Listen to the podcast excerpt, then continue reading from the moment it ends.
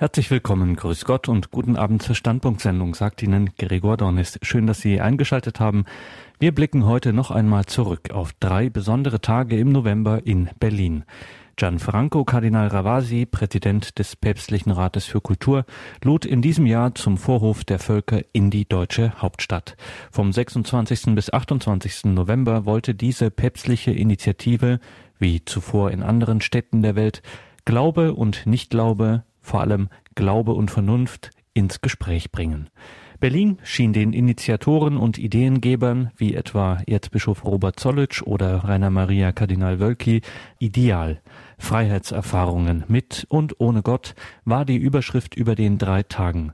Neben illustren Podiumsdiskussionen an zentralen Orten der Stadt gab es in kleinem Kreis ein kunstvoll choreografiertes Event im Berliner Bodemuseum, gestaltet von Schülerinnen und Schülern und es gab unter Ausschluss der Öffentlichkeit eine Begegnung mit dem Bundestagspräsidenten Dr. Norbert Lammert sowie eine Begegnung mit Abgeordneten des Deutschen Bundestages in der Deutschen Parlamentarischen Gesellschaft.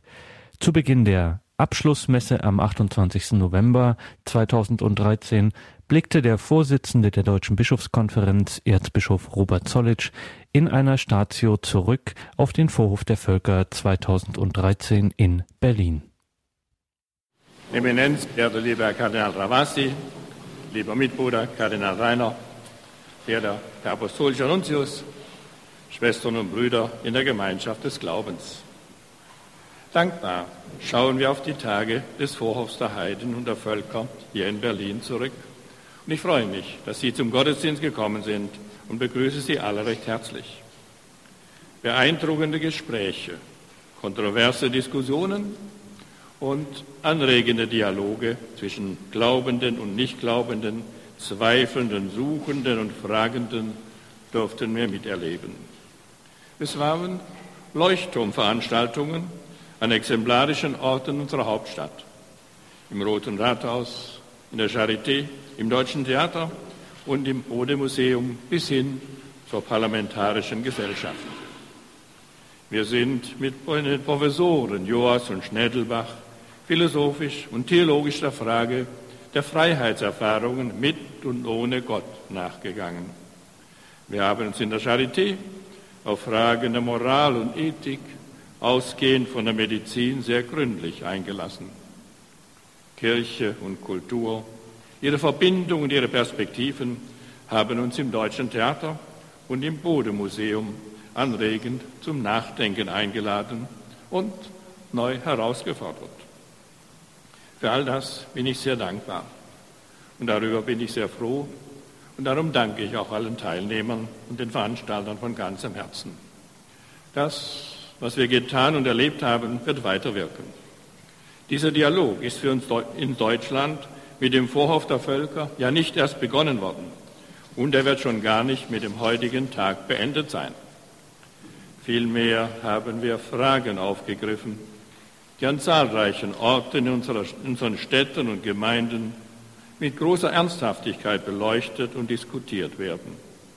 Orte, die ganz bewusst den Dialog mit den unterschiedlichen Gesprächspartnern suchen.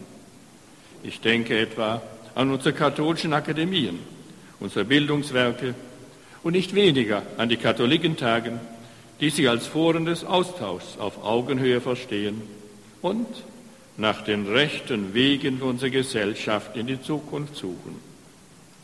Aber auch schon im Religionsunterricht, an dem eine nicht zu unterschätzende Zahl an Kindern ohne religiöses Bekenntnis teilnimmt, haben heute Fragen der Art ihren festen Platz, wie wir es in diesen Tagen gemeinsam gestellt und zu beantworten versucht haben.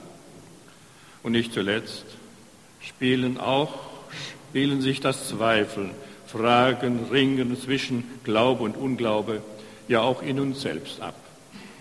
Davon zeugen die Viten vieler großer und beeindruckender Heiligen. Liebe Schwestern, liebe Brüder, wir durften in den vergangenen Tagen erleben, was Herr Kardinal Gianfranco Ravasi zu Beginn als Wunsch formulierte. Unsere Gespräche sollen unter dem Vorzeichen des Verbums suchen stehen der gemeinsamen Suche nach der Wahrheit. Ich bin Ihnen, verehrter Kardinal Ravasi, dankbar, dass Sie zu uns gekommen sind und wohlwollend uns auf unserer Suche begleitet haben. Als Glaubende, liebe Schwestern und Brüder, vertrauen wir darauf, dass sich Gott von uns nicht nur suchen, sondern auch finden lässt. Mehr noch. Gott selbst sucht uns auf, geht auf uns zu, ja, er wird, was wir ein Weihnachten feiern, einer von uns. Er ist nicht der Ferne, der sucht. Er sucht gerade zu unserer Nähe. Ob wir ihm allerdings unser Herz öffnen, ihn in unser Leben einlassen, bleibt die freie Entscheidung eines jeden Einzelnen. Und wenn wir jetzt gemeinsam Eucharistie feiern, dann ist dies sprechender Ausdruck unserer Suche nach der Nähe und Zuwendung Gottes. Er will uns in uns seinem Wort wie in seinem Leib und Blut gegenwärtig sein. Jedes Mal, wenn wir, so hat es Papst Franziskus in seinem ermutigenden Schreiben Evangelii Gaudium formuliert, jedes Mal, wenn wir zu dieser Quelle zurückkehren und die ursprüngliche Frische des Evangeliums wiedergewinnen, werden mit Blick auf unser missionarisches Handeln neue Wege aufleuchten. Kreative Methoden, andere Ausdrucksformen, aussagekräftige Zeichen und Worte, reich an Bedeutung für die Welt von heute. So Papst Franziskus. Möge diese und jede Eucharistiefeier uns zur Quelle der Kraft und Ermutigung werden, weiterhin auch den Dialog mit Nichtglaubenden, Zweifelnden und Fragenden engagiert zu suchen und die Botschaft des Evangeliums, die uns zur Freiheit befreit, zu den Menschen unserer Tage tragen. Dankbar, bewegt und zuversichtlich blickte Erzbischof Robert Zollitsch auf die Tage des Vorhofs der Völker zurück und verband mit ihnen die Hoffnung auf ein vertieftes Gespräch zwischen Glaubenden und Nichtglaubenden, Zweifelnden, Fragenden, Suchenden.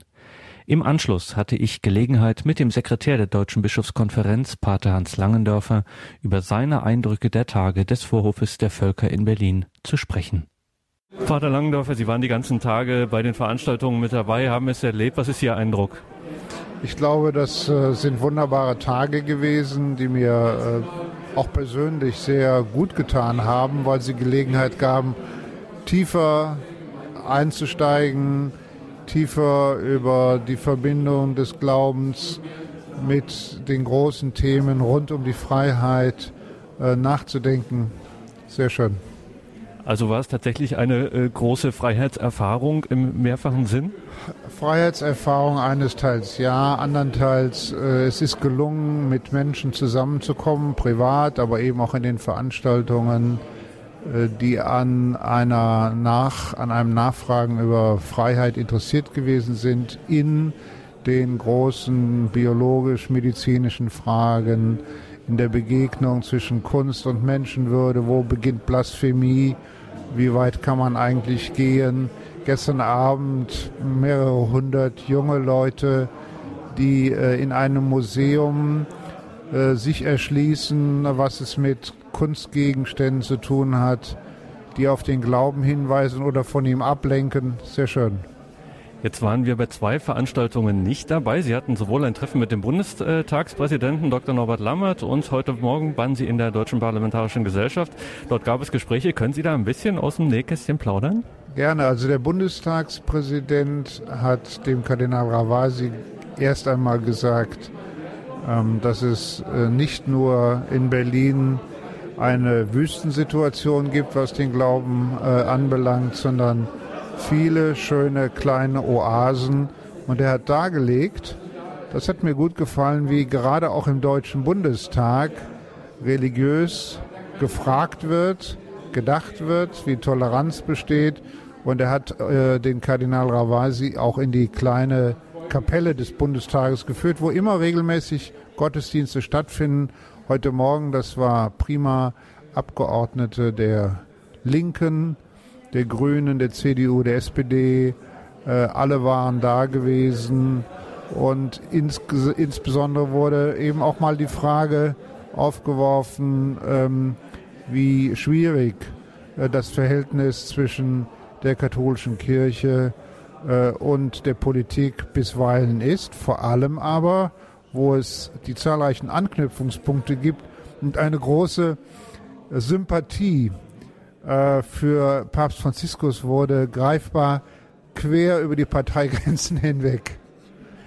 Pater Langendorfer beim Vorhof der Völker, jeder hat ja so sein persönliches Highlight. Was war Ihres? Äh, für mich ist es gestern Abend der Fall gewesen, als es mir sehr gut getan hat, mit so vielen jungen Menschen zusammen zu sein, die ruhig geworden sind, die äh, zwei Stunden lang durch das Bodemuseum haben sich führen lassen. Da waren Installationen, da war Musik, da wurden Kunstgegenstände, Exponate erklärt. Äh, ich bin selber ruhig geworden und das äh, tut gut. Die Choreografie aus Prozessionen, Licht und Schatten, Auftritten, Musikstücken und Gesprächen von Schülerinnen und Schülern im Berliner Bodemuseum das persönliche Highlight des Sekretärs der Deutschen Bischofskonferenz Pater Hans Langendörfer beim Vorhof der Völker in Berlin. Filmische Eindrücke von diesem Abend finden Sie auf der Homepage des Domradios Köln www.domradio.de. Dort übrigens auch komplette Mitschnitte der ganzen Veranstaltungsreihe, auf die wir heute in einem zweiten Teil in der Standpunktsendung zurückblicken. Unbezweifelbar jedes Mal kleine, große Highlights die Grußworte Kardinal Ravasis, des Präsidenten des Päpstlichen Rates für Kultur und Organisator der päpstlich initiierten Veranstaltungsreihe. Im Deutschen Theater in Berlin war er sichtlich in seinem Element. Religion auf der Bühne, über Ehrfurcht, Blasphemie und künstlerische Freiheit. Das Verhältnis von Theater und Religion ist ja seit jeher ambivalent. Das Theaterspiel entsteht aus dem Kult und ist Ort der Aufklärung und Religionskritik, an dem Religions- und Kunstfreiheit kollidieren. Im Gegenwartstheater ist Religion auf der Bühne als kräftiger Ausdruck der Sehnsucht nach Erlösung, als scheue Rückfrage nach Gott an den realen und gespielten Grenzen von Religion und Säkularität und als Tabubruch und Grenzüberschreitung. Wie gestaltet sich heute das Spannungsfeld von künstlerischer Narrenfreiheit und heiligem Spiel. Darüber sollte eine interessante Runde beim Vorhof der Völker im Deutschen Theater in Berlin diskutieren. Der Gastgeber, Intendant Ulrich Kuhn, begrüßte die Gäste und Teilnehmer der Diskussion und nahm nochmals Bezug auf die Veranstaltung vom Vormittag, in der es in der Berliner Charité um bioethische Fragen der Machbarkeit des Menschen ging. Ich war wie viele von Ihnen wahrscheinlich auch heute Morgen in der Charité. Und das Thema dort, siehe der Mensch, also die Fragen der Selbstoptimierung, der Selbstmanipulation, welche Grenzen werden dabei überschritten, das ist ja eine Frage, die in vielleicht etwas anderer Weise nun fortgeführt wird.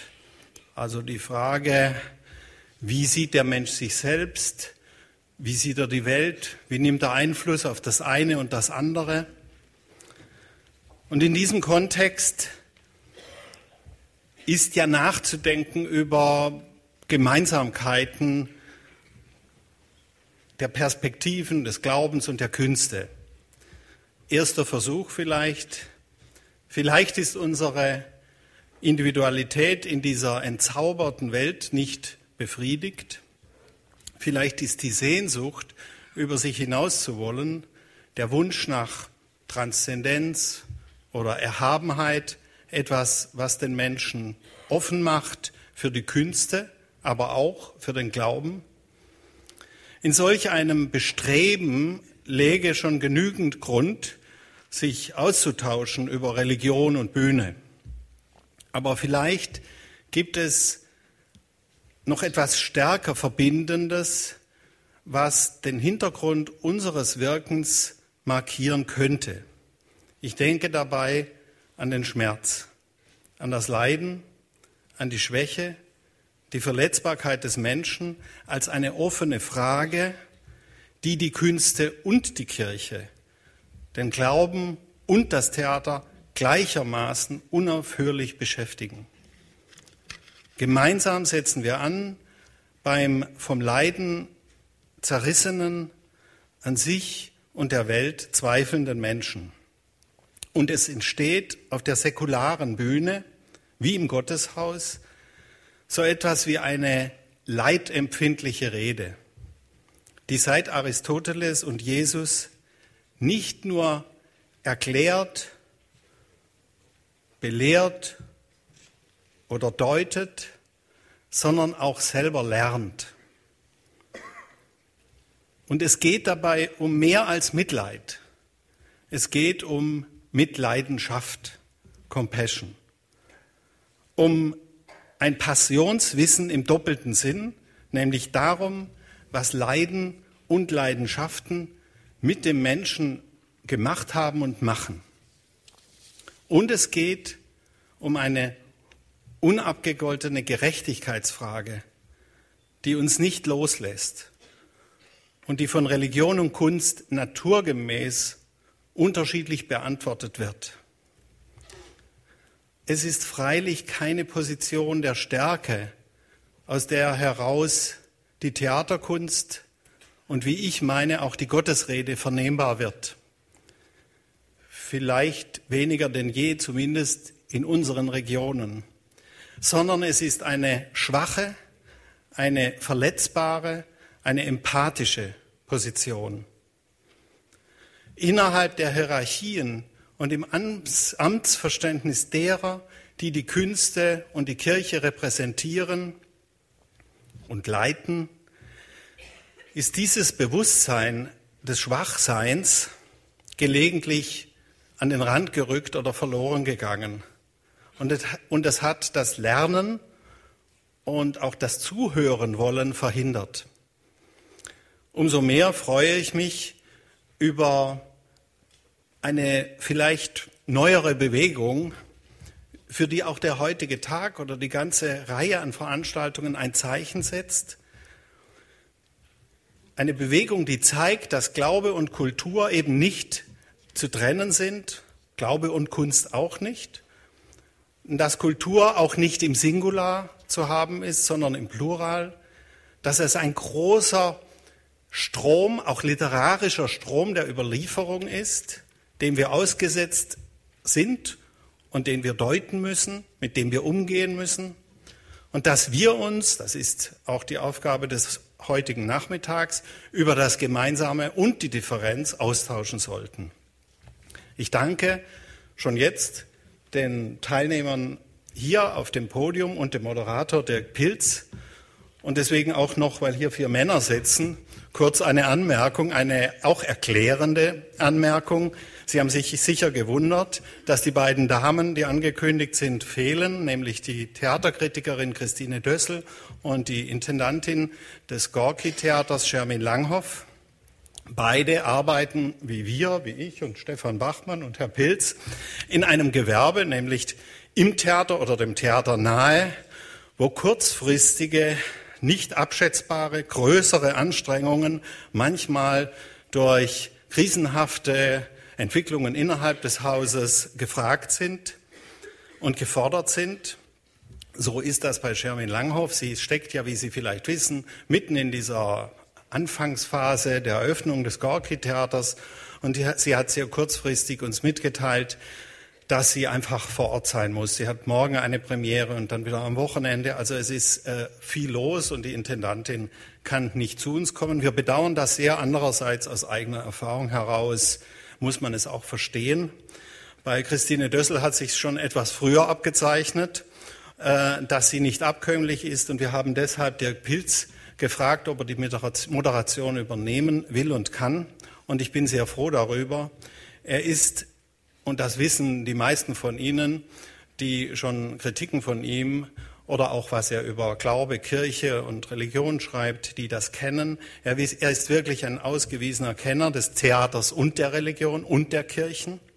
Und er ist ein kluger und auch sehr kritischer Begleitung, Begleiter unserer jeweiligen Arbeit.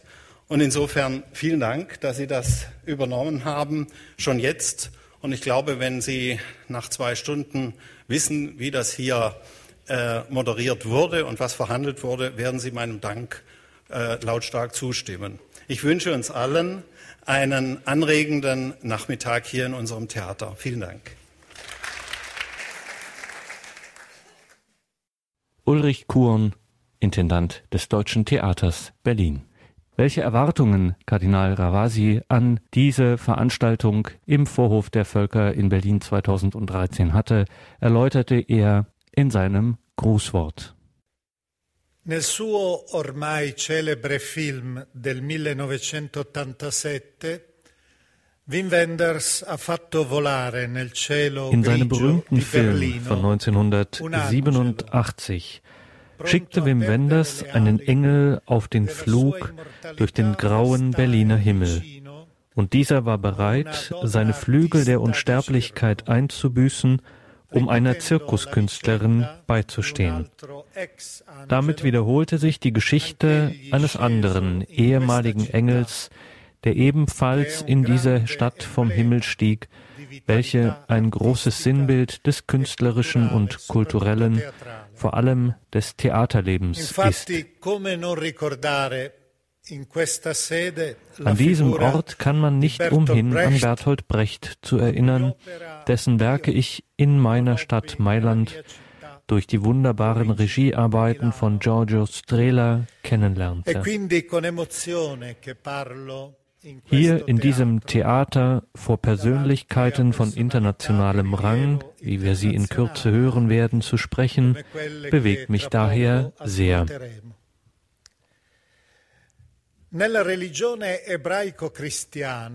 In der jüdisch-christlichen Religion ist die ästhetische bzw.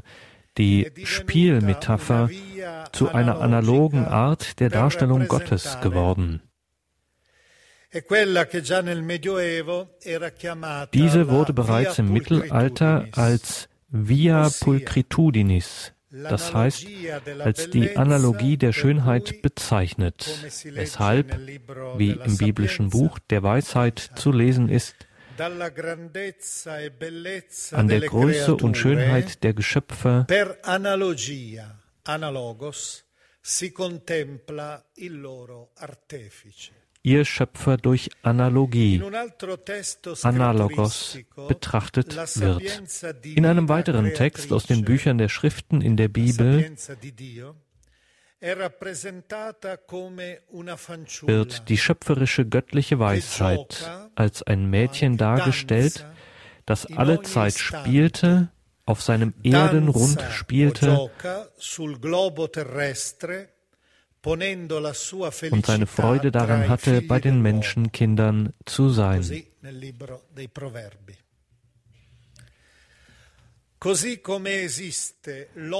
So wie es den Homo ludens gibt, also den Menschen, der durch ästhetisches und sportliches Tun in Ungebundenheit, Freiheit und Kreativität e seine schöpferischen, künstlerischen, kulturellen und sportlichen Potenziale entfaltet, così Dio crea l'universo. E come suggerisce il libro della Genesi nella sua pagina d'apertura, so erschuf Gott die Welt und betrachtete, wie es im Buch der Genesis auf der ersten Seite heißt, sein Werk mit Staunen. Dio vide und Gott sah, dass es gut, schön war. Das hebräische Adjektiv Tov hat nämlich sowohl eine ästhetische als auch eine ethische Bedeutungskomponente. Es ist Ausdruck des Schönen, aber auch des Guten und Nützlichen. In diesem Licht sind Glauben und Kunst Schwestern, weil sie von ihrem Wesen her, wie Paul Klee ähnlich einmal für die Kunst postulierte, nicht das Sichtbare wiedergeben, sondern das Unsichtbare sichtbar machen. Henry Miller, der anstößige Autor des Werkes Wendekreis des Krebses, behauptete in seinem Aufsatz Die Weisheit des Herzens,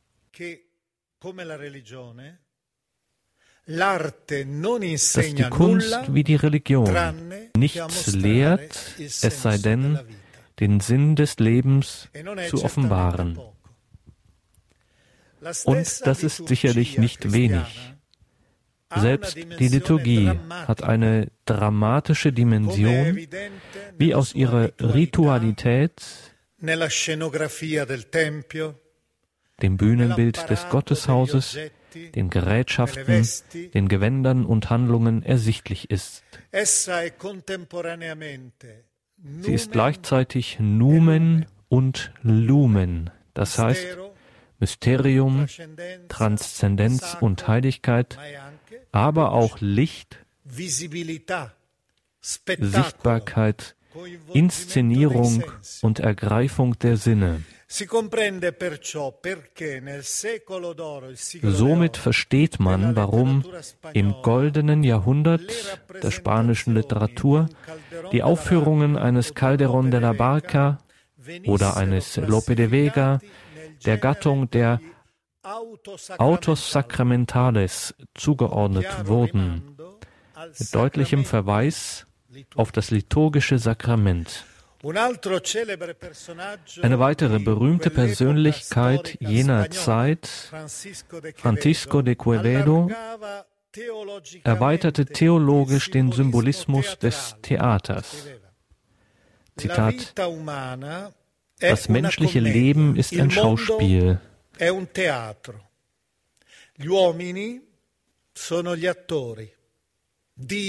Die Menschen sind die Schauspieler, die Welt ist eine Bühne, Gott der Autor, der die Rollen verteilt, die der Mensch gut aufzuführen hat. E Wie auch das Leben und die Glaubenserfahrung selbst hat das Theater im Wesentlichen, im Wesentlichen zwei Register, den Schmerz und die Freude, das Drama und die Komödie. Um die griechische Mythologie heranzuziehen, Dionysos und Apollon beschreiten gemeinsam die Straße des Lebens, der Musik, der Kunst und des Theaters. Auf schlagende Weise erklärte Dostojewski, dass die Tragödie und die Satire, die Komödie Schwestern sind, die Hand in Hand gehen und beide zusammen Wahrheit heißen. Echte Kunst versucht, auch der finsteren Seite dieser Wahrheit Ausdruck zu verleihen. In der ersten seiner Duineser Elegien erinnert Rainer Maria Rilke, das Schöne ist nicht als der schrecklichen Anfang. Seine Worte fanden Widerhall in Virginia Woolfs Werk Ein eigenes Zimmer, in dem diese kurz und bündig behauptet, die Schönheit der Welt hat zwei Schneiden, eine aus Lachen, eine aus Angst und sie zerschneidet das Herz. Der damalige Kardinal Josef Ratzinger ging 1992 noch weiter und erklärte, Schönheit verwundet, aber gerade so erweckt sie den Menschen zu seiner höchsten Bestimmung. Die Schnittwunde stellt sich demnach als ein Schlitz dar, der sich ähnlich wie bei den Schnitten in den Bildern von Lucio Fontana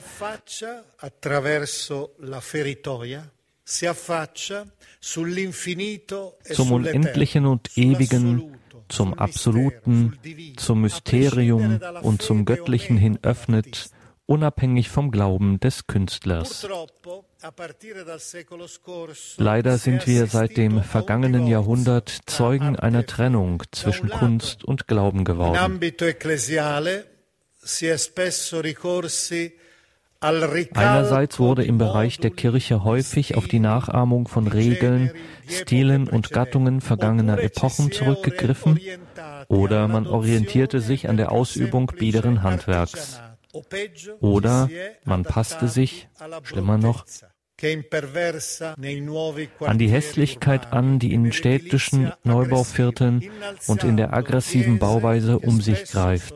Man baute Kirchen, die sakralen Garagen ähneln, in denen Gott geparkt ist und die Gläubigen in Reih und Glied aufgestellt werden.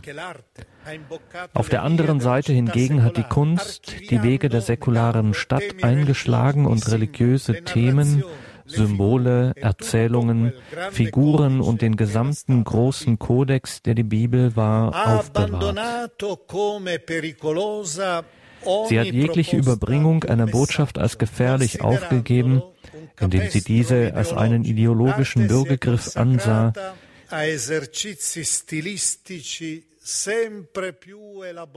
Sie hat sich immer ausgefeilteren und provokanteren stilistischen Übungen gewidmet. Sie hat sich im Kreislauf der Selbstbezüglichkeit eingeschlossen. Sie hat sich einer den meisten unverständlichen esoterischen Kritik anheimgegeben und sich zum Sklaven der Moden und Bedürfnisse eines nicht e selten artifiziellen und exzessiven Marktes gemacht. Jetzt lässt sich wiederum eine Annäherung feststellen. Der päpstliche Rat für die Kultur, dessen Präsident ich bin, hat gerade in diesem Jahr einen Pavillon des Heiligen Stuhls auf der am vergangenen Sonntag zu Ende gegangenen Kunstbiennale in Venedig präsentiert.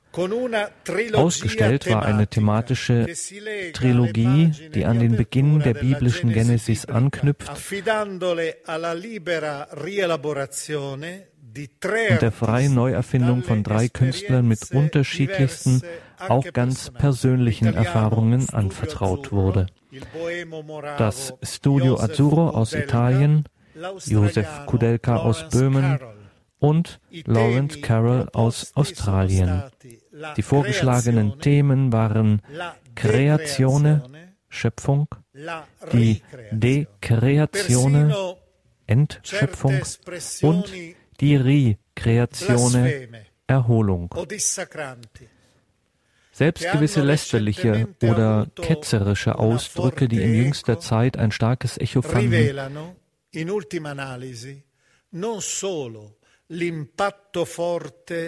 zeigen letztlich nicht nur die starke Wirkung, welche die großen Symbole und religiösen Themen auch in einer säkularisierten Welt ausüben, sondern weisen vielleicht auch auf ein Heimweh nach Zeichen und Bildern hin, die zwei Jahrtausende lang eine außerordentliche Quelle für Kunst und Kultur gewesen sind. Per secoli i pittori hanno intinto wie Chagall bekannte, jahrhundertelang tauchten die Maler ihren Pinsel in dieses bunte Alphabet e ein, das die heiligen Schriften sind. Aus diesem Grund richten wir besondere Aufmerksamkeit auf den nun folgenden Dialog. E und auch wenn sie umstritten und nicht frei von Gefahren ist, nehmen wir das Überspannte im losen Spiel der Kunst entgegen. Wir erkennen das erneut bei Bertolt Brecht. An diesem Ort kommt man ja nicht umhin, ihn zu zitieren. Er schreibt in seinem kleinen Organon für das Theater, Seit jeher ist es das Geschäft des Theaters, wie aller anderen Künste auch, die Leute zu unterhalten. Dieses Geschäft verleiht ihm immer seine besondere Würde. Danke.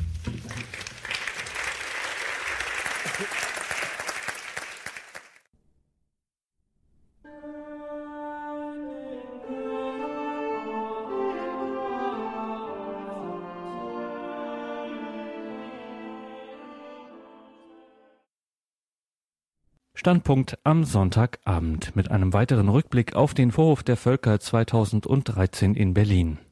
Drei renommiert besetzte Podien widmeten sich aus unterschiedlicher Perspektive Freiheitserfahrungen mit und ohne Gott. Im Deutschen Theater Berlin ging es dann um Religion auf der Bühne. Das katholische Bekenntnis war durch den Präsidenten der Deutschen Akademie für Sprache und Dichtung, Professor Heinrich Detering, repräsentiert. Unter der Moderation des Kritikers Dirk Pilz diskutierten mit Heinrich Detering Florian Lutz, Theater- und Opernregisseur, und Stefan Bachmann, Intendant des Schauspiels Köln. Was ist es, das die Religion auf die Bühne bringt? Darüber wollen wir hier sprechen, über die heimlichen und öffentlichen Beziehungen von Glauben und Kunst, über die vielleicht notwendigen Konflikte, die daraus entstehen, die kulturellen, die politischen, die ästhetischen darüber, was mit der Religion überhaupt auf die Bühne kommt und was die Kunst sich davon erhofft. Vielleicht auch darüber, was die Religion oder die Kirche sich davon erhoffen könnten. Ich freue mich, zu diesem Gespräch Florian Lutz begrüßen zu dürfen. Er arbeitet als zehn Jahren, wenn ich richtig sehe, als Theater, vornehmlich aber als Opernregisseur und hat sich dabei so verschiedener Werke wie Lohengrin oder Cosi van Tutte gewidmet. Ähm, arbeitet in Bonn und Bielefeld, auch in Berlin waren schon mehrfach Arbeiten zu sehen, auch wenn das jetzt schon äh, manche einige Jahre her ist. Ich freue mich, Stefan Bachmann begrüßen zu dürfen. Er ist neu, frisch Intendant am Schauspiel Köln.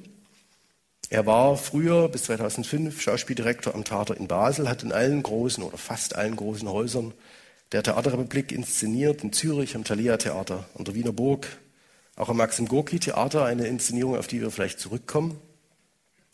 Und eine seiner letzten Arbeiten, auf die wir sicher zu sprechen kommen, ist äh, eine lange, sehr große Inszenierung, die sich mit der Genesis beschäftigt. Und ich freue mich, den Schriftsteller, Lyriker, Übersetzer, Literaturwissenschaftler Heinrich Detering begrüßen zu dürfen. Er ist Professor überdies in Köttingen und er ist Präsident der Deutschen Akademie für Sprache und Dichtung. Er wurde viel ausgezeichnet, unter anderem mit dem sehr renommierten Leibniz-Preis. Und seine Bücher sind außerhalb den Fachkreisen wahrscheinlich die berühmtesten jene über Thomas Mann und äh, Bob Dylan. Neben seinen, wenn ich keines vergessen habe, fünf Gedichtbänden, die es auch gibt. Charmin Langhoff, wurde schon gesagt, musste leider absagen. So sind wir eigentlich gar nicht im Geiste des äh, Papstes, eine reine Männerrunde. Herr Detering, Glauben und Kunst seien Schwestern, Geschwister, hat der Kardinal eben gesagt. Und wie das bei Geschwistern so ist, da streitet man sich dann und man versöhnt sich wieder. Wie nehmen Sie denn das wahr, wenn Sie auf die aktuelle Situation ganz allgemein schauen? Kommen die sich derzeit wieder näher? Ist das überhaupt eine richtige Diagnose, dass sich Kunst und Religion wieder mehr zu sagen haben? Ich habe keine Ahnung und vor allen Dingen viel zu wenig Abstand, um Zeitdiagnosen über die unmittelbare Gegenwart abgeben zu können, auch wenn man das von einem Akademiepräsidenten erwarten sollte. Ich bin da überfordert. Allerdings würde ich einhaken bei dem Wort derzeit. Ähm, ich glaube, dass das, was äh, der Kardinal angesprochen hat, nicht zufällig eine, äh, einen Gedanken paraphrasiert, der schon tatsächlich 1799 ganz ähnlich formuliert worden ist von Friedrich Schleiermacher in seinen Reden über die Religion an die Gebildeten unter ihren Verächtern.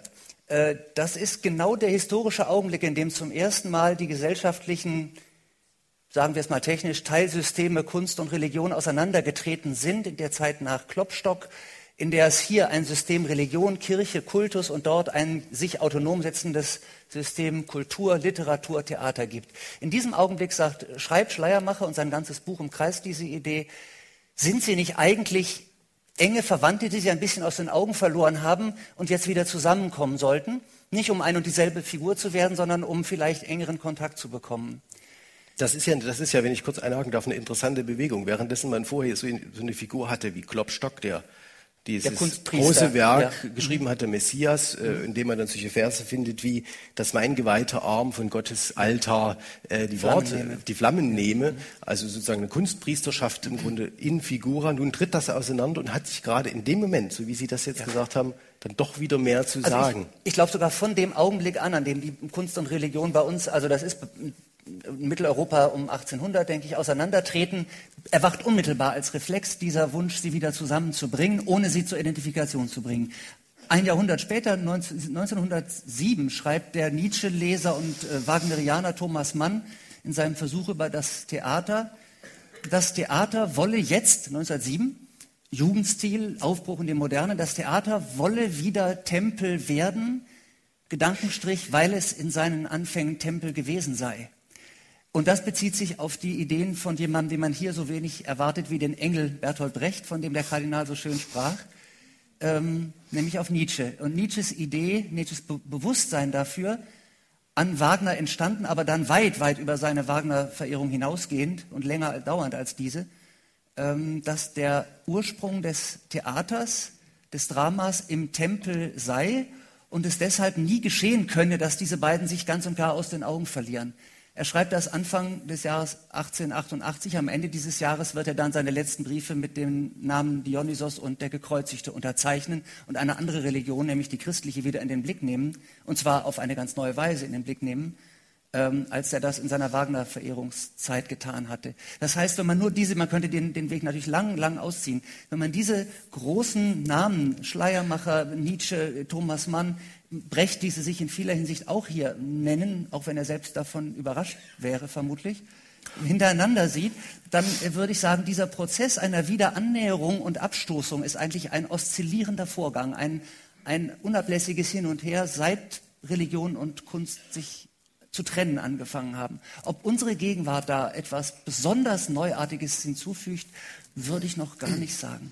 Na, ob sie was Besonderes Neuartiges hinzufügt, ist vielleicht nochmal eine etwas anders gelagerte Erfahrung. Aber aus meiner äh, verglichen mit Ihnen äh, noch kurzen Erfahrungen, Lebenserfahrungen einfach, weiß ich, dass man vor 15 Jahren, wenn man nur das Wort Religion äh, in Kunst- oder hm. äh, Theaterkreisen sagte, man eigentlich so angeguckt wurde, wie der hat ein Problem, den müssen wir woanders hinschicken, sozusagen. Der hat, äh, das hat hier nichts verloren. Ne? Also so eine Art äh, sozusagen spinnerhaften Außenseitertum wurde man da schon geschoben. Das ist nicht mehr so. Und das hat, glaube ich, nicht nur was damit zu tun, dass da zwei Flugzeuge in New York äh, in zwei Hochhäuser geflogen sind, äh, sondern auch vielleicht noch mehr. Wir kommen darauf zurück. Ich will gerne erstmal Stefan äh, Bachmann nochmal fragen. Sie haben kürzlich nochmal betont und gesagt, ganz allgemein, die Religion gehört unbedingt auf die Bühne und gehört auch dort verhandelt. Warum eigentlich? Ähm, also ich äh, Nochmal zur Frage vorher wollte ich nochmal sagen, ich, ich, ich, ich kann das auch als Tendenz jetzt eigentlich so, nicht so beschreiben, weil ich, äh, Sie haben gesagt, vor 15 Jahren ist man, durfte man das Wort Religion gar nicht in den Mund nehmen. Ich finde aber immer noch, dass ich eigentlich relativ einsam auf weiter Flur stehe. Also sozusagen mit meiner Suche sozusagen nach, nach religiöse, sagen wir mal auch biblischen Themen, da muss man ja auch differenzieren, ist man eigentlich religiös oder erzählt man eine Geschichte? Hat das eine mit dem anderen wirklich äh, was zu tun?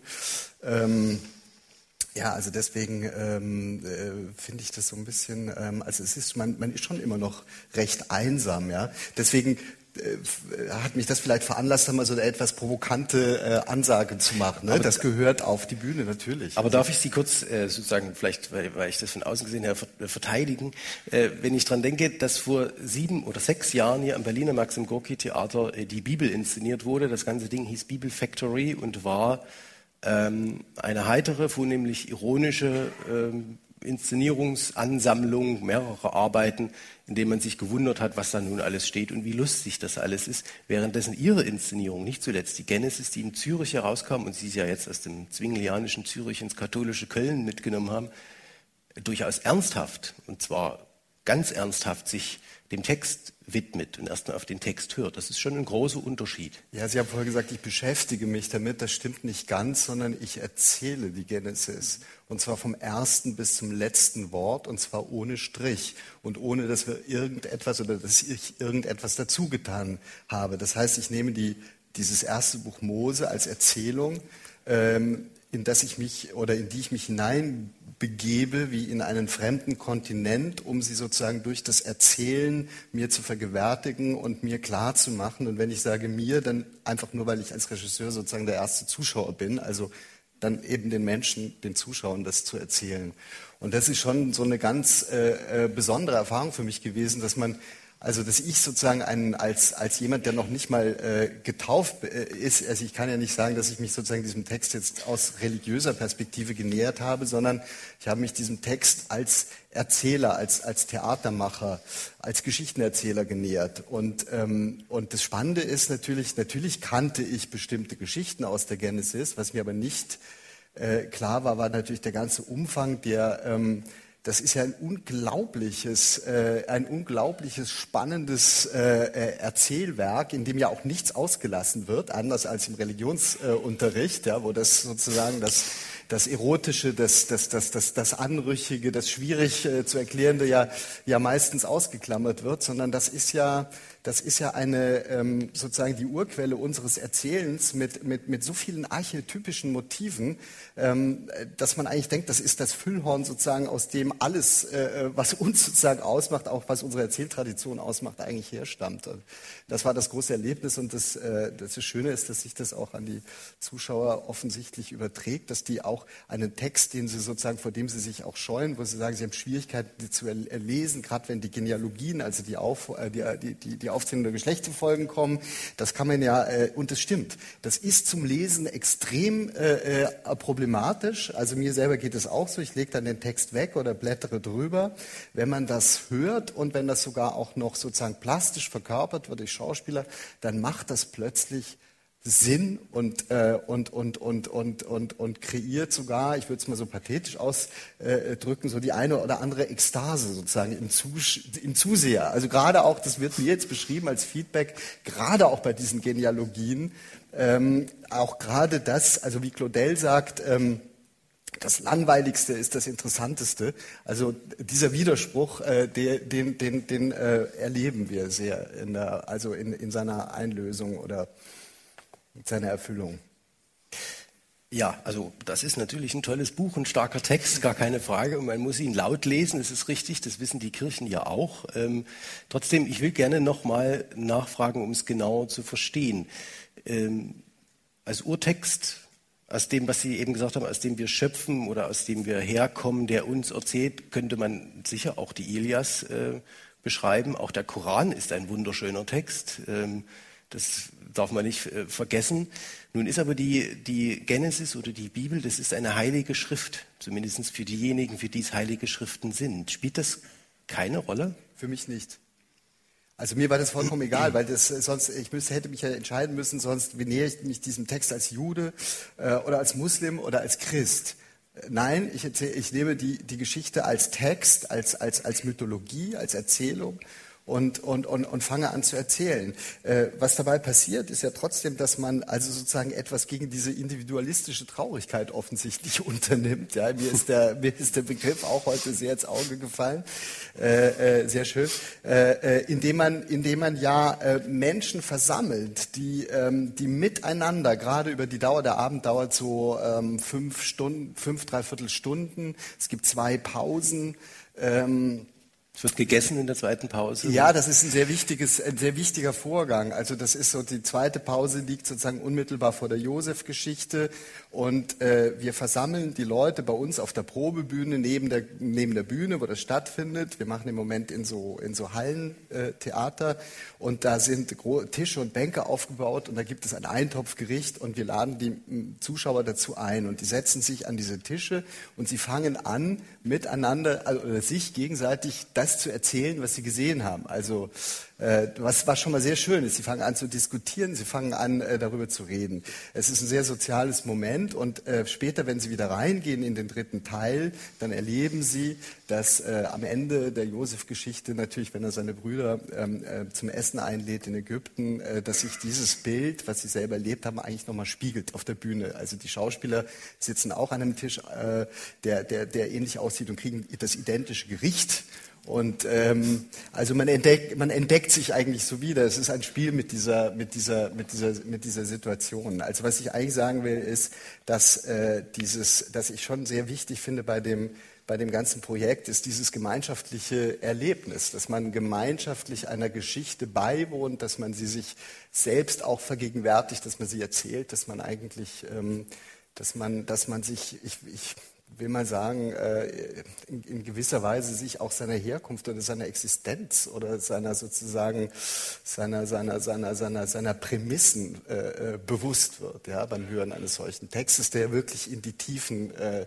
dessen geht, was uns ausmacht. Also einfach gesagt, äh, die Schöpfung oder das Werden und das Vergehen. Das ist ja der große Bogen in der Genesis, der große dramaturgische Bogen, der anfängt mit im Anfang war die Erde wüst und leer da gab es noch gar nichts und am Ende steht der Satz und man legte Josef in Ägypten in einen Sarg. Also es ist das Anfang und das Ende und das, äh, das ist so berührend und, und das geht so tief.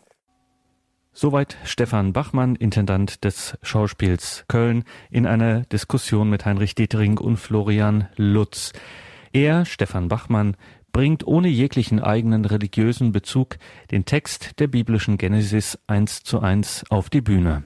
Es geht ihm darum, sich seiner Herkunft, Existenz, seiner Prämissen bewusst zu werden beim Hören eines Textes, der in die Tiefen dessen geht, was uns ausmacht. So die Erklärung des ungetauften und keiner Religion angehörenden Intendanten des Schauspiels Köln, Stefan Bachmann, beim Vorhof der Völker am 27. November 2013 im Deutschen Theater Berlin.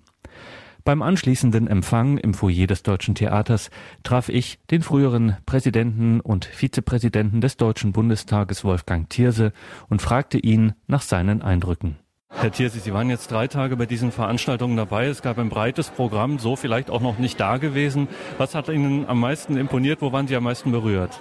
Ach, das ist schwer zu sagen. Zunächst mal äh, ist es sehr lobenswert, dass Gespräche zwischen unterschiedlichen Denkweisen, weltanschaulichen Ansätzen, äh, Aktivitäten, also Christen, Atheisten, äh, Theologen, Philosophen, äh, Theater und äh, Religion, dass die stattfinden, dass man äh, aufeinander hört, miteinander im ernsthaften Gespräch ist und nicht nur Vorurteile übereinander pflegt. Das ist, glaube ich, unerhört wichtig, dass da wieder eine neue Begegnungs- und Gesprächskultur eingeführt wird. Und äh, das ist, glaube ich, in, in, bei allen drei Veranstaltungen äh, ziemlich gut gelungen. Sie mögen es verzeihen, wenn wir das äh, speziell einen aktiven oder früher bislang sehr aktiven äh, Politiker äh, fragen. Waren Sie ein bisschen neidisch manchmal, wie entspannt und gleichzeitig offen und ehrlich die Debatten und Diskurse waren? Hätten Sie sich das manchmal so als in Ihrer politischen Zeit auch gewünscht? Gewiss, aber äh, nun will ich auch keinen kein Illusionen anhängen. Die Politik ist die Sphäre des Meinungsstreites, des Streites zwischen unterschiedlichen Interessen um äh, äh, möglichst gute oder bessere Lösungen. Demokratie ist friedlicher Streit nach Regeln der Fairness, darüber soll man nicht klagen. Äh, es soll auch fair dabei zugehören und äh, natürlich wünsche ich mir auch, dass in, in der Politik im Parlament wie in den Massenmedien mehr zugehört wird und nicht nur immer hinaustrompetet wird. Diese Kultur wechselseitig sich zuzuhören, nachzudenken, ist an dem, was ein anderer sagt, etwas dran, was mich auch überzeugen könnte. Das ist, glaube ich, etwas unerhört Wichtiges. Demokratie überhaupt lebt ja von der Zuhörbereitschaft. Ich kann ja einen Menschen nur von dem überzeugen, was ich für das Richtige, das Bessere, das Gescheite halten, wenn er, wenn er bereit ist, mir ein bisschen zuzuhören. Aber ich habe nicht den Eindruck, dass die Zuhörbereitschaft zunimmt und dass sie sonderlich gepflegt wird, etwa durch das eilige Medium Fernsehen. Sowohl in den, all den Diskussionen, die wir jetzt bei dem Vorwurf der Völker hatten, sind Sie ja ein bisschen äh, Experte gewesen. In den politisch-philosophischen Fragen, jetzt in den künstlerisch-ästhetischen, auch in den ethischen. Hat es so einen Moment gegeben, wo Sie gedacht haben, ach Mensch, wenn ich jetzt irgendwo da oben säße, jetzt würde ich auch mal gern was sagen dazu? Ja, gewiss, also äh, das können Sie einem Menschen, der, der gerne diskutiert, immer unterstellen, dass er dann an manchen Stellen sagt, jetzt müsste diese Frage doch gestellt werden oder man müsste diese Antwort erproben. Also etwa bei einem Gespräch wie gestern, wo die überraschende Frage nach Letztbegründung äh, so kurz beantwortet ist. Und natürlich, das liegt schon in dem Begriff Letztbegründung. Aber natürlich geht es immer auch darum, dass wir, selbst wenn wir uns einigen darauf, dass wir das vernünftige Miteinander tun wollen, dass die Vernunft das uns Einigende ist, ja, dann muss man ja immer auch noch darüber diskutieren, ja, was, welche Vorstellung von Vernunft haben wir, was gründet sie, in was gründet sie. Und darüber muss man auch immer reden, weil ich glaube, dass selbst wenn wir uns das unterschiedlich verstehen, das ist aber die Ebene, auf der wir dann doch noch mal ähm, uns begegnen können, so dass selbst diejenigen, die sagen, es gibt keine außerirdische, keine transzendentale Begründung, sie doch die Frage ernst nehmen können, dass es nicht nur relative, geschichtsbezogene Begründungen geben darf. Ähm, Einerseits, und die Christen haben äh, immer wieder nachzudenken, dass sie nicht so, es so billig machen dürfen, mit der Berufung auf Gott, auf Gebote, die Diskussion, das Gespräch, das Nachdenken, das sich quälen, äh, abarbeiten an ethischen Fragen einzustellen. Also da kann man sozusagen in beide Richtungen, kann man da so ganz ernsthaft miteinander reden und äh, da kriegt man dann auch erst Respekt voneinander. Die Veranstaltungen waren sehr stark davon auch geprägt, von diesem ernsthaften Ringen. Können Sie sich vorstellen, dass davon mehr ausgeht als jetzt ein bloßes schön, das, das war ein schönes Ereignis, sondern dass es ein Impuls ist, äh, der was anstößt. Also ich wünsche mir erstens, dass solche Gespräche fortgesetzt werden. Auch und gerade in Berlin, äh, eine Stadt der vielgestaltigen Kultur, der vielgestaltigen Weltanschauungen, äh, ist zu billig zu sagen, Berlin ist eine gottlose Stadt. Äh, es gibt natürlich besonders viele, die keiner Kirchen, keiner Religions, keiner Konfession angehören. Aber das heißt doch nicht, dass äh, die Stadt angefüllt ist von Menschen, die äh, vom Unglück der Fraglosigkeit besessen sind. Also ich wünsche mir äh, erstens, dass es solche Gespräche auf hohem Niveau zwischen Theologie und Philosophie und Wissenschaft und den Künsten weitergibt. Äh, wer auch immer sie veranstaltet. Wir haben eine große evangelische theologische Fakultät, wir haben eine katholische evangelische Akademie, wir haben Theater mit einem wunderbaren Intendanten äh, wie ein Kuron. Da gibt es viele Orte und Gelegenheiten, das Gespräch weiterzuführen und ausdrücklich mit Niveauanspruch. Nicht es billiger machen, nicht herunter auf die Ebene der, des, des Austausches von Vorurteilen und von polemischen Angriffen. Wolfgang Thierse am Rande des Vorhofs der Völker in Berlin. Gleich 21 Uhr. Wenn Sie uns auf der 92.4 in München hören, dann müssen wir uns hier leider von Ihnen verabschieden. Sie haben die Möglichkeit, diese Sendung alternativ im Kabel über Satellit DRB Plus oder den horeb.org Livestream weiter zu hören. CD und Podcast dieser Sendung gibt es auch und sowohl auf der Homepage der Deutschen Bischofskonferenz als auch auf domradio.de können Sie alle Veranstaltungen des Vorhofs der Völker 2013 in voller Länge downloaden und sich ansehen bzw. anhören.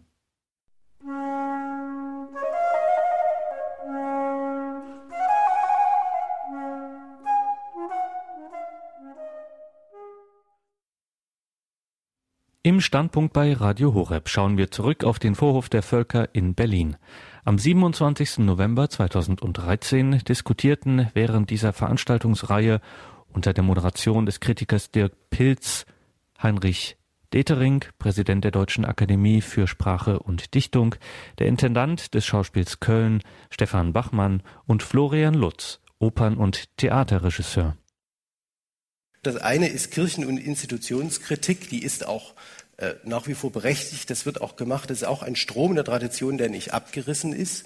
Ähm, also man denke an das berühmte Wort von Heinrich Heine, ich gehe morgens in die Kirche, um Komödie zu sehen und abends ins Theater, um eine Predigt zu hören. Ne? Das steckt ja da, äh, genau auch das äh, da drin.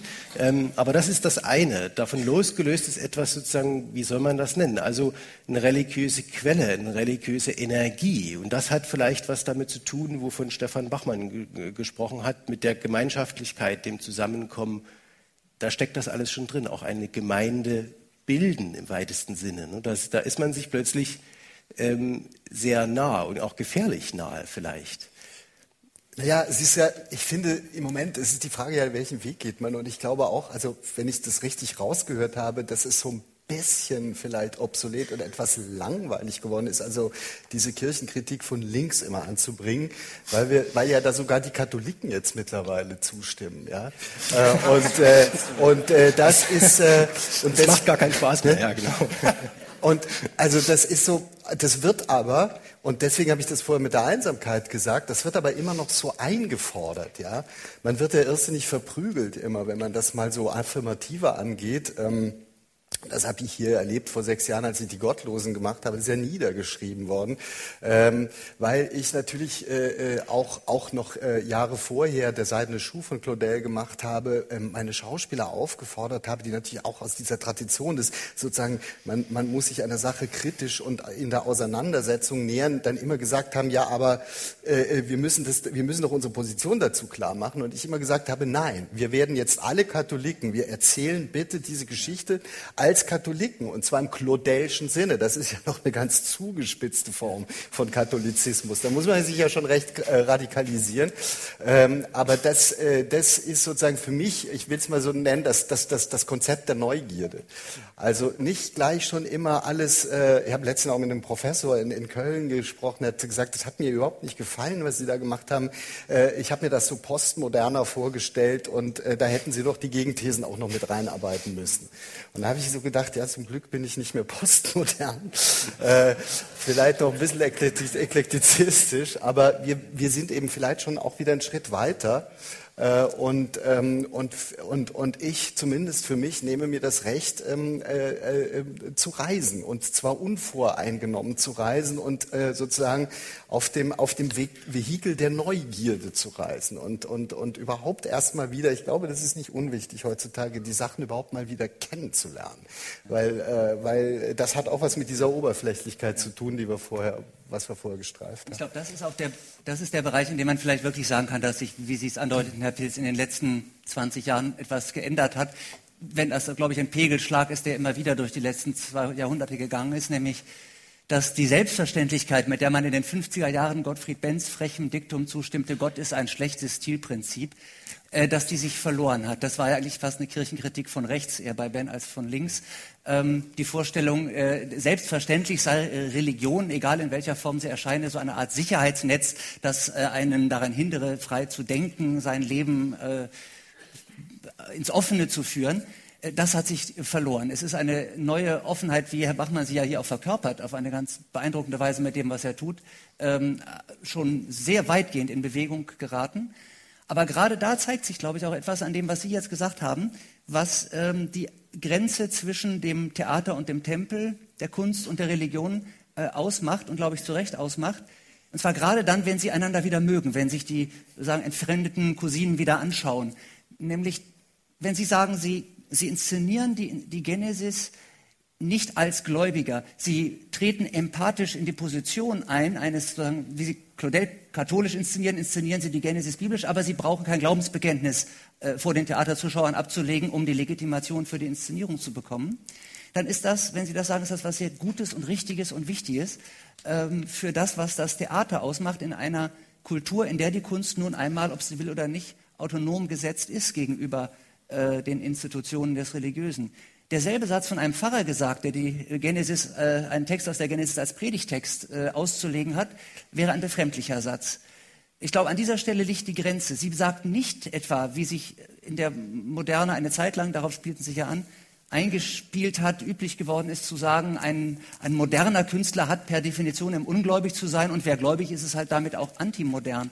Sondern es heißt nur, dass die Frage des Bekenntnisses, die Bekenntnisorientierung einer Äußerung, sich danach entscheidet, ob wir im Theater oder im Tempel sind.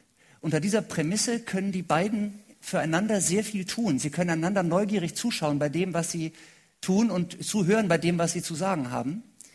Und wenn man das gesagt hat, ist man auch schon bei der Beobachtung, die ich gerade an der christlichen Religion, ich glaube anders als an anderen Weltreligionen, besonders an der jüdisch-christlichen Religion besonders aufregend finde, dass nämlich in den heiligsten der heiligen Schriften dieser Tradition beide sich gelegentlich berührend ja überlappen. Es ist auch Tempel im Theater und es ist Theater im Tempel. In der religiösen Poesie der Psalmen oder in der religiösen Poesie des Hiob-Buches ist der Schritt ins beinahe Heretische schon getan, der immer dann getan ist, wenn ein Individuum sich radikal individuell setzt und sagt, ich will jetzt was wissen, ich will protestieren, ich will aufbegehren, ich leide. Dann, ist, dann kann das aus noch so frommem Gemüte kommen. Es ist immer ein ein Stich ins Theoretische dabei und der muss auch da sein. Der wirkt innerhalb der Heiligen Schriften schon als Provokation, so wie das, die Bücher der Weisheit und das Buch Hiob einander explizit und vehement ins Wort fallen, sich widersprechen.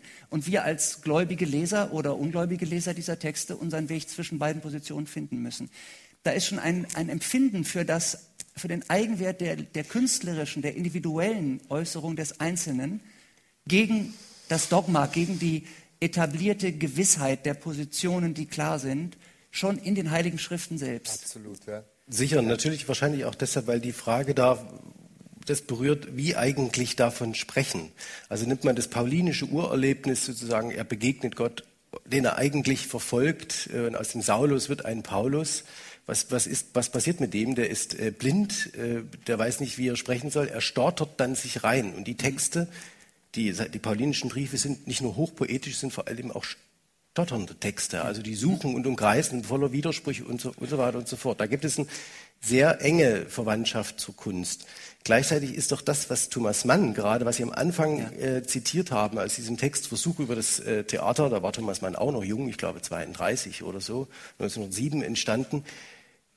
Genau davon will er sich ja auch ein bisschen abgrenzen und warnt davor, dass das Theater wieder, wie er sagt, zur Tempelbude wird. Ne? Ja. Sozusagen zum, zum, quasi zum Ersatzort. Ne? Ja.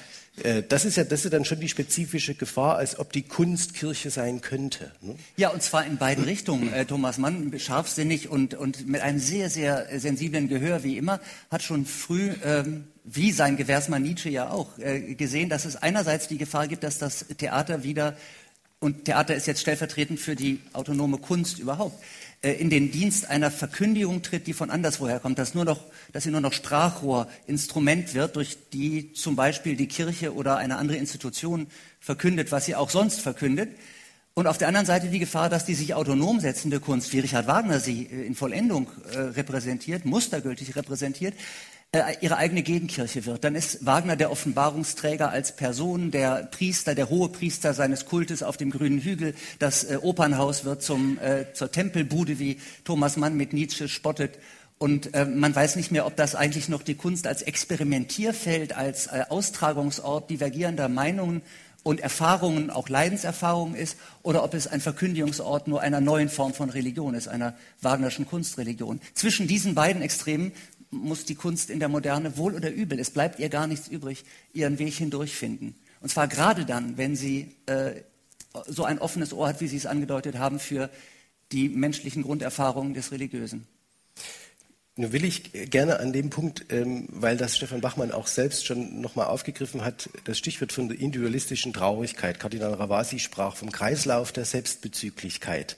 Wenn man dann das macht, wenn man dann einen biblischen Text, sagen wir mal einen biblischen Text, ich kann mir wie gesagt auch gut den Koran auf der Bühne vorstellen, mit anderen Verwicklungen vielleicht, äh, wenn man das macht, ist das ähm, ist das eine Möglichkeit, aus dem Kreislauf herauszukommen? Ist das, weil da etwas Fremdes spricht, weil da ein vergessene Stoffe sprechen oder warum oder nicht? Was sind denn, äh, was sind denn die Gegenrezepte, die der, die der Papst vorgeschlagen hat? Wagemut und Freude habe ich heute ja, gelesen. Ne? Liebe, ja. Liebe auch. Ne? Ähm, hat mir sehr gefallen. Also ich, wenn der so weitermacht, konvertiere ich, glaube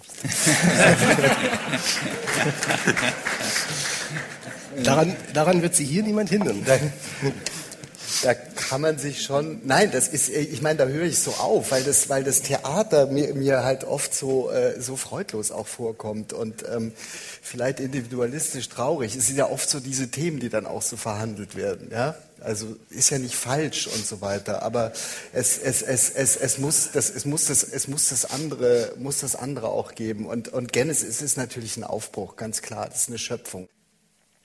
Ich will ganz gerne nochmal an den Punkt zurück, wo die beiden Religion und Kunst und Theater sozusagen so ganz dicht am Feuer nebeneinander sitzen. Und das scheint etwas ja zu tun haben, nach allem, was wir jetzt gesagt haben, was das mit dem Ritus, mit dem Rituellen, mit dem Gemeinschaftlichen, mit dem Schöpferischen zu tun hat. Es ist ähm, einmal noch, zitiere ich Thomas Mann, ich glaube, dass die heimliche Sehnsucht der letzte Ehrgeiz alles Theaters der Ritus ist, aus welchem bei den Heiden und aus welchem er bei den Heiden und Christen hervorgegangen ist. So, ähm, so Thomas Mann. Florian Lutz, ist das etwas, wo Sie sagen könnten, ja, damit kann ich mich äh, anfreunden, man muss nur nicht so sehr darüber schreiben, dass das dann religiös ist? Mm, nee, ich glaube nicht. Sehr gut. Nein, also tatsächlich, ich meine, natürlich äh, kennt wahrscheinlich jeder das Phänomen, dass man im Theater sitzt oder auch wenn man Theater selber macht, dass man da äh, überwältigt ist manchmal von Sachen, die, die da passieren und die einem sozusagen vor Augen geführt werden. Aber ja, und es ist im Übrigen auch, wenn ich das noch anfügen darf, einer der ganz wenigen Orte, wo die Leute sitzen und den Mund halten, in der Regel. Ja. Das ist im Theater so und in der Kirche. Ja, ja. Und das ist in der, ist, der, ist in der Oper ja noch extremer. Also da ist auch sozusagen die, die Textvorlage ja noch extremer geschützt oder sozusagen dadurch, dass sie durchkomponiert ist, äh, sind Striche viel komplizierter oder oft gar nicht möglich. Schauspiel kann man ja gerade bei alten Texten oft leichter äh, das auch so ein bisschen in die Richtung schön, die, wie man die Geschichte erzählen will. Das ist in der Oper oft nicht möglich.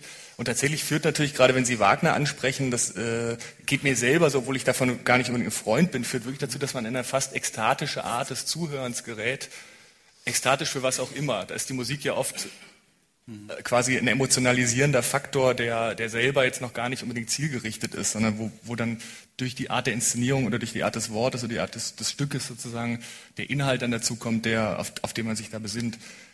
Trotzdem, also gut, vielleicht liegt es an der, äh, an der Art, wie ich sozialisiert bin oder an der Zeit, in der ich angefangen habe, ins Theater zu gehen, dass man das irgendwie abgeklärter betrachtet. Also ich Ich glaube, auch der Satz Thomas Manns, den Sie gerade zitiert haben, der ist ja früh 1907 aus diesem großen Essay.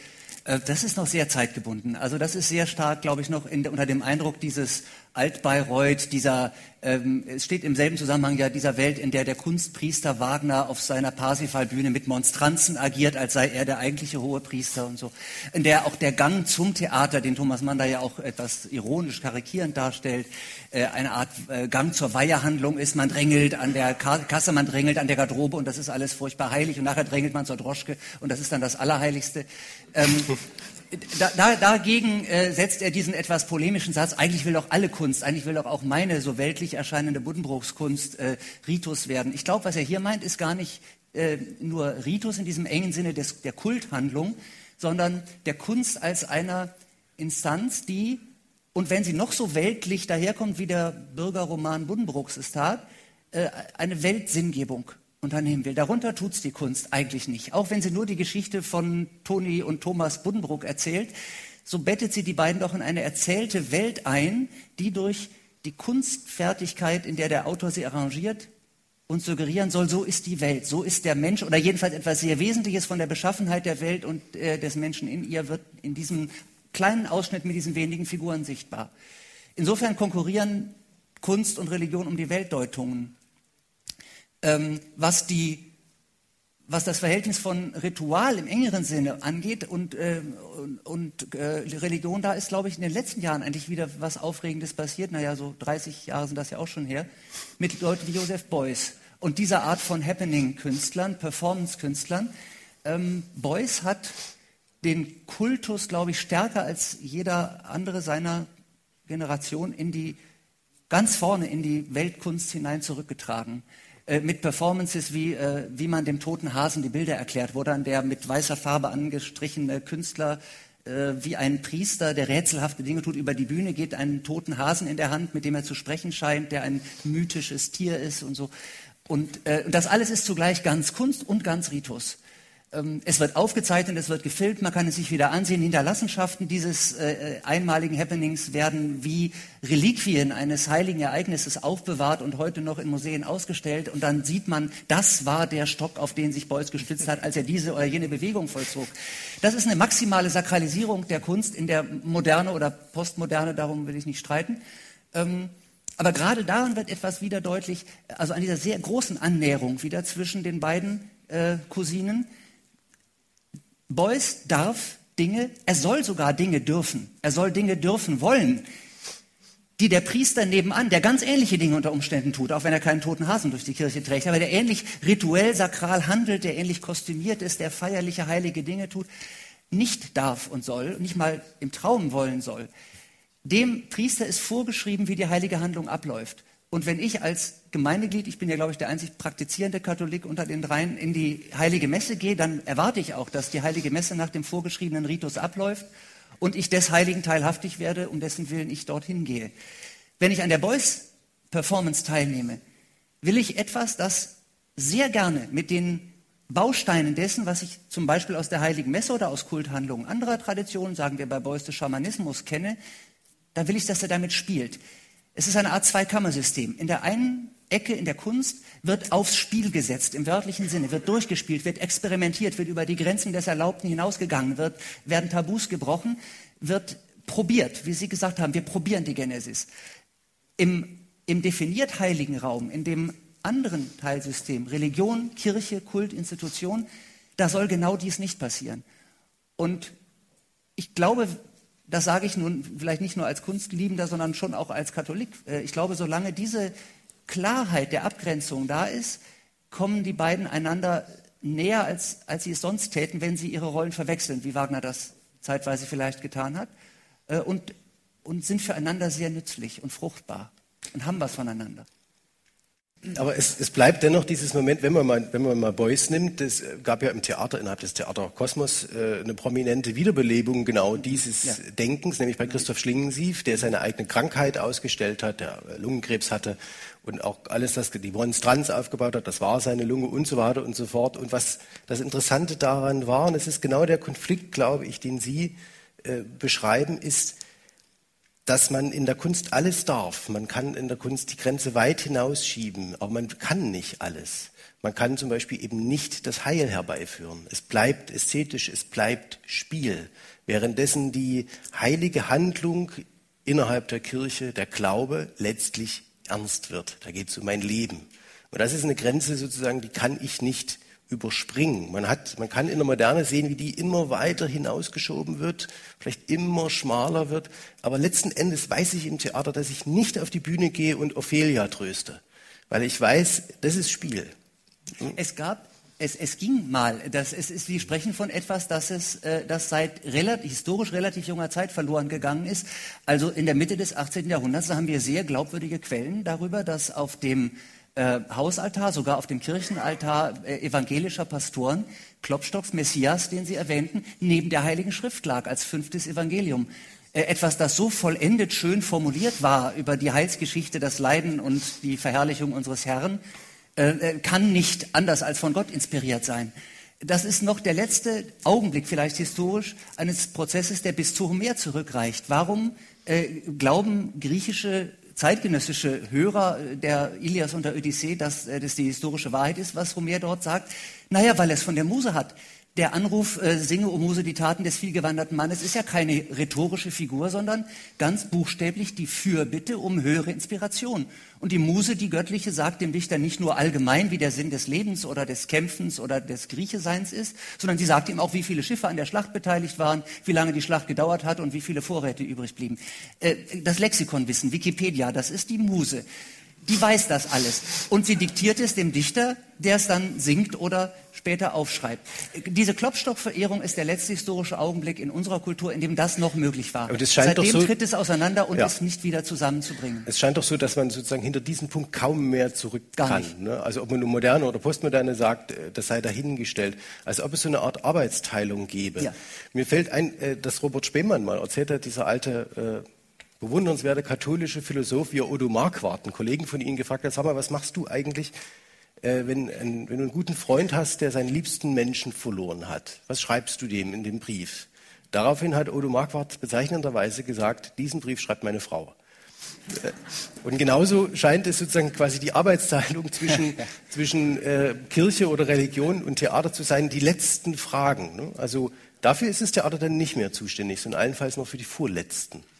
Ansonsten kommt man genau dahin, dass man Tempel ist. Ich, glaube, nicht, ich glaube, die Kunst äh, unbedingt stellt die Kunst auch die letzten Fragen. Wir, uns allen würden sofort äh, große Kunstwerke einfallen, nicht nur Sprachkunstwerke, die uns bis ins Innerste erschüttert haben, weil sie letzte Fragen aussprechen. Die letzten Antworten ja, äh, genau. muss man schon, mhm. da muss man schon sehr gläubig, sehr Wagnergläubig sein in einem naiven Sinne, um von Wagner dann auch die letzten Antworten zu erwarten. Wer als Gläubiger in eine Kirche geht, bekennt damit, dass er hier erwartet jedenfalls, die, hier und wo sonst per Definition die Antworten auf letzte Fragen zu bekommen. Es können rätselhafte, unverständliche, zum Widerspruch reizende Antworten zu sein, aber man nimmt jedenfalls ernst, dass hier versucht wird, diese Antworten zu geben. Und wenn die Kunst das versucht, äh, dann überschreitet sie, glaube ich, diese Grenze, die seit Klopstockstagen sich unwiderruflich aufgetan hat. Religion auf der Bühne über Ehrfurcht, Blasphemie und künstlerische Freiheit. Darüber diskutierten der Katholik Heinrich Detering mit den nicht glaubenden Theatermachern Stefan Bachmann und Florian Lutz beim Vorhof der Völker 2013 in Berlin. Organisiert wurde der Vorhof der Völker vom Päpstlichen Rat für Kultur unter der Präsidentschaft von Gianfranco Kardinal Ravasi in Zusammenarbeit natürlich mit dem Gastgeber, dem Erzbistum Berlin und ebenso selbstverständlich der Deutschen Bischofskonferenz. Und deren Vorsitzenden und Mitinitiator des Vorhofs der Völker in Berlin, Erzbischof Robert Zollitsch, fragte ich nach der Abschlussmesse am 28. November unmittelbar nach Erscheinen des apostolischen Schreibens Evangelii Gaudium von Papst Franziskus Erzbischof Zollitsch, Ihnen war das diese Veranstaltung auch ein besonderes Anliegen. Sie waren, man hat es gesehen, die ganzen drei Tage hier, auch bei jeder Veranstaltung. Was hat Ihnen persönlich am meisten gefallen? Ich selbst war auch Mitinitiator dieser Veranstaltung und auch mitschuldig, dass ich in Berlin war. Und ich habe gespürt, wie wir miteinander ins Gespräch gekommen sind.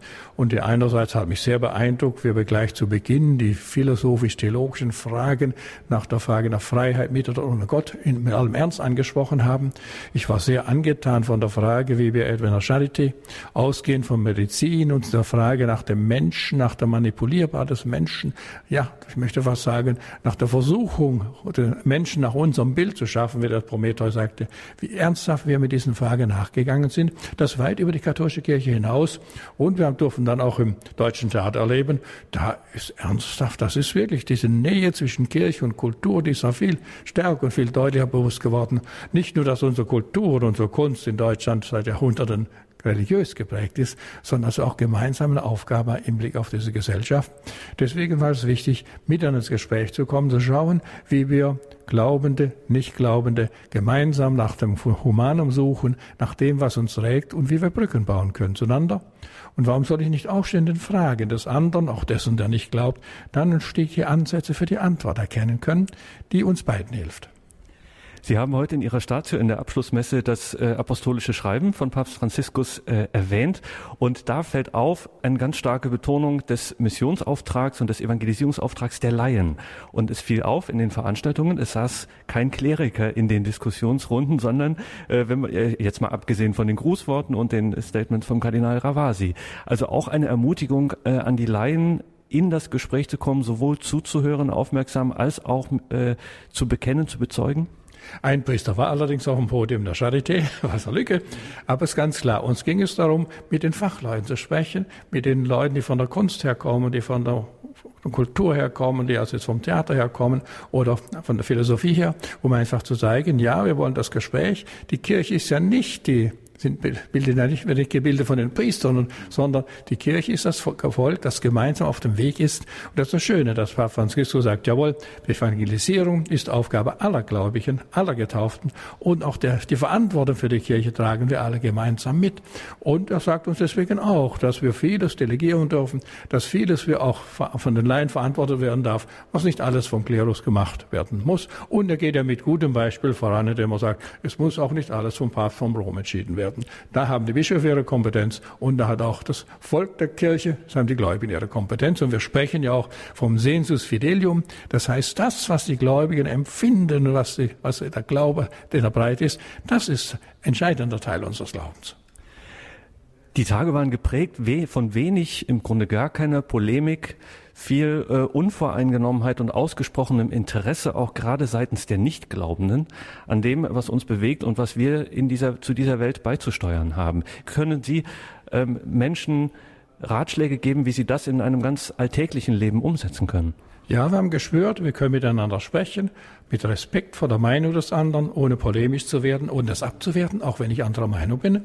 Ich sehe das Ganze nun als eine Leuchtturmveranstaltung in Deutschland, damit dieser Dialog weitergeht. Ob das nun unsere katholischen Akademien sind, ob das nun auf den Katholikentagen entsprechend auf den Foren weitergeführt wird, bis hinein zum Religionsunterricht, wo wir auch hier eine ganze Reihe ungetaufter Kinder im katholischen Religionsunterricht haben.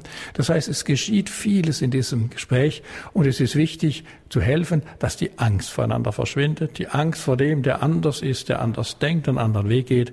Wenn wir das Positive entdecken, in dessen Anliegen, dann kann auch neues Vertrauen gewinnen, gewonnen werden und wir können vor allem Brücken zueinander bauen.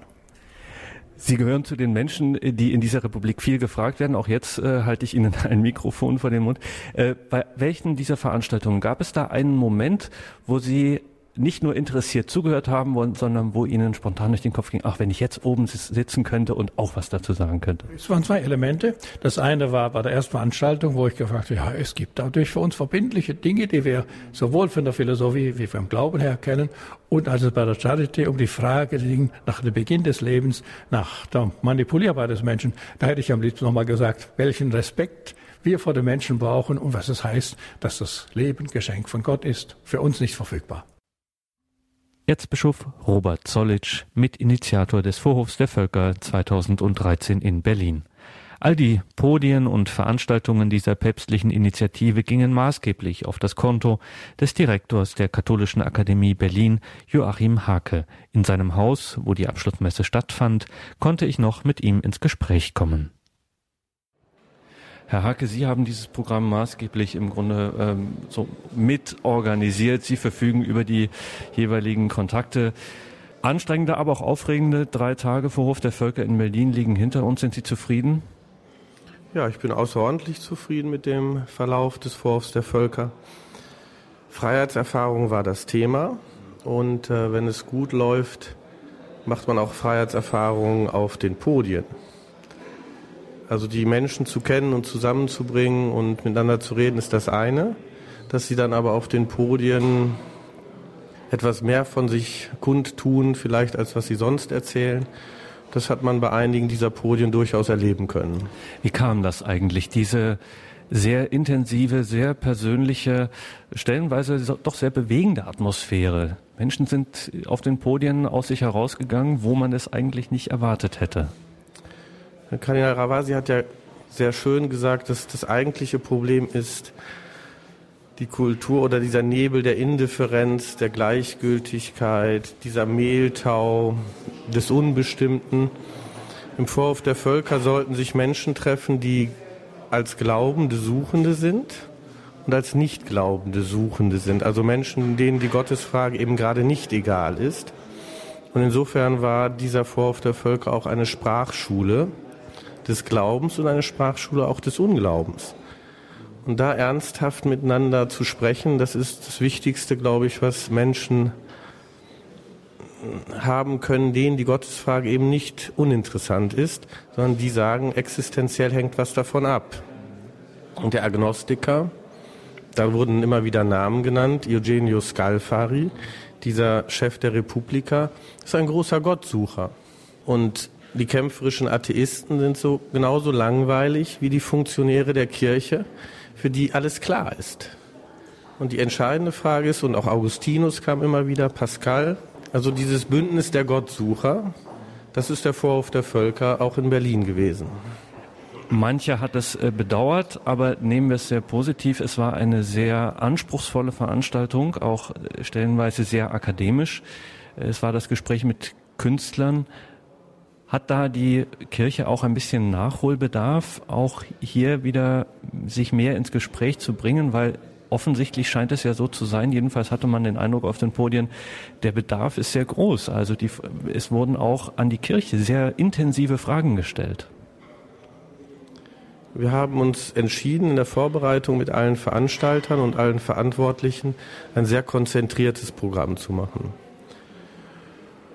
Und das heißt eben auch anspruchsvoll, aber nicht falsch akademisch. Es war also eine gute Mischung von existenzieller Rede und hochakademischer Rede. Es waren Spitzenvertreter ihrer Fächer, die aber hochexistenziell geredet haben.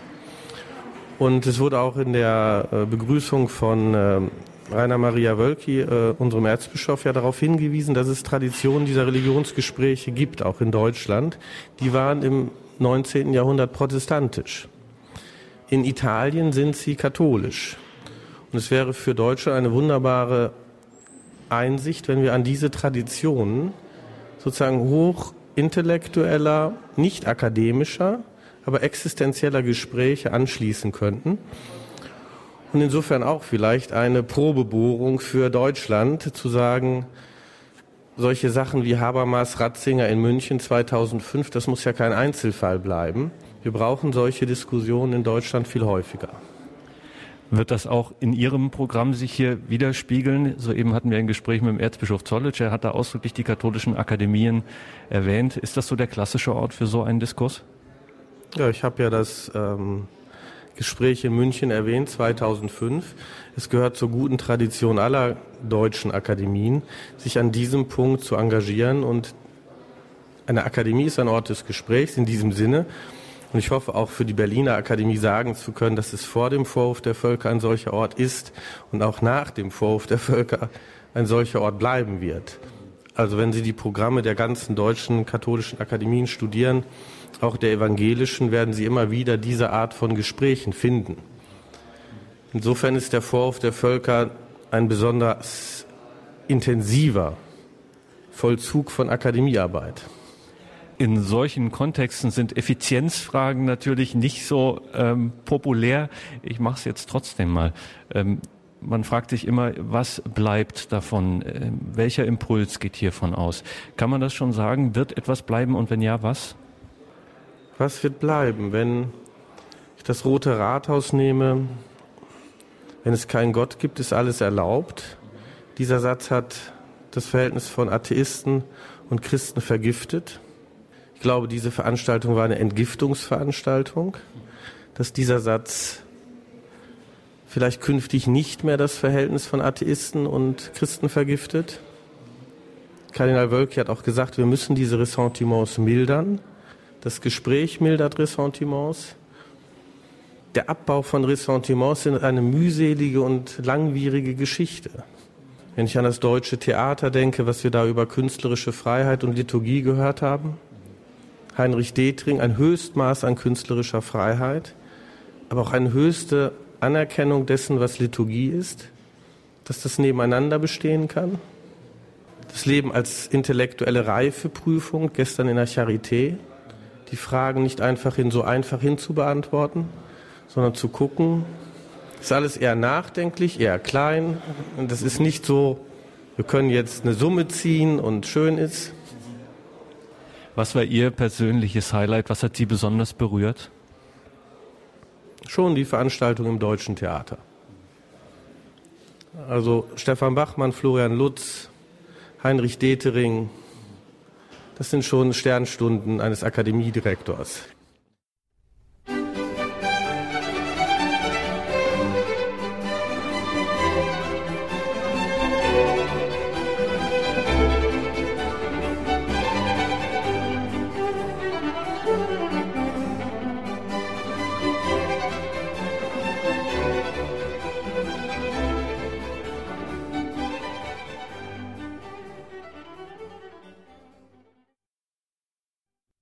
Das war die Standpunktsendung bei Radio Horeb. Freiheitserfahrungen mit und ohne Gott war das Motto des Vorhofs der Völker in Berlin, auf den wir hier zurückgeschaut haben. Alle Diskussionen und Veranstaltungen sind in voller Länge zu sehen, zu hören und downzuladen beim Domradio Köln und natürlich auch beim Internetauftritt des Vorhofs der Völker Dazu finden Sie einen Link im Infofeld zur Sendung bei uns auf horeb.org und dort gibt es auch den Podcast dieser Sendung. Hier geht es gleich weiter um 21.40 Uhr mit dem Nachtgebet der Kirche, der Komplett. Ihnen alles Gute für die verbleibenden Tage der Weihnachtsoktav, einen gesegneten Abend und eine behütete Nacht. Das wünscht Ihnen Ihr Gregor Dornis.